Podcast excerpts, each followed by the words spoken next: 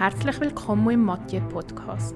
Erfahren neue, spannende und erfolgreiche Geschichten über die Weingüte von Diego Mathieu und seine preisgekrönten Weine. Hockt nicht da, öffnet eine feine Flasche Wein und genießt ein Glasje mit dem besten Schweizer Winzer des Jahrzehnts.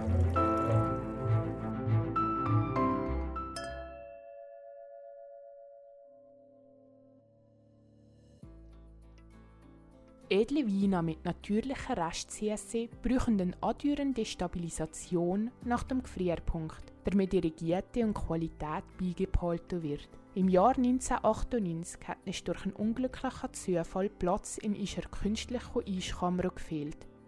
Dem süßen Tropfen hat eine ungewisse Zukunft gedroht.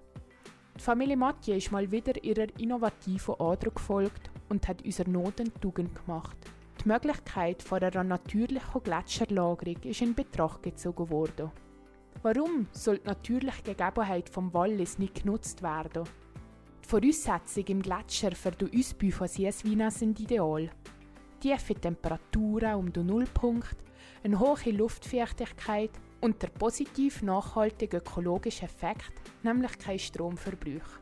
Beim Betreten der Grotta ist der Wert der Entscheidung nicht bewusst worden ein schönerer, mysteriöserer, noblerer und natürlicherer Weinkeller als die Eisgrotte an der Quelle von der Rhone kann für den Reifungsprozess von unseren speziellen Tropfen nicht gefunden werden.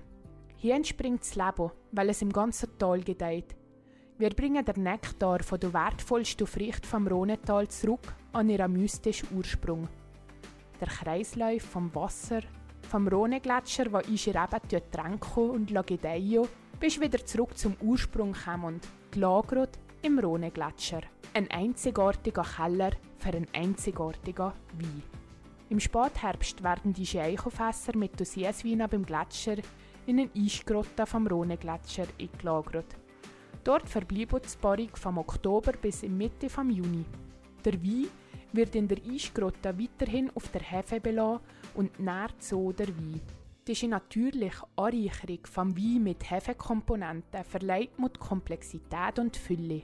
Die Natur vollzieht somit die Reifung. Die Menschenhand hat während der ganzen Zeit keinen Zugang zur Grotte im Rhone-Gletscher.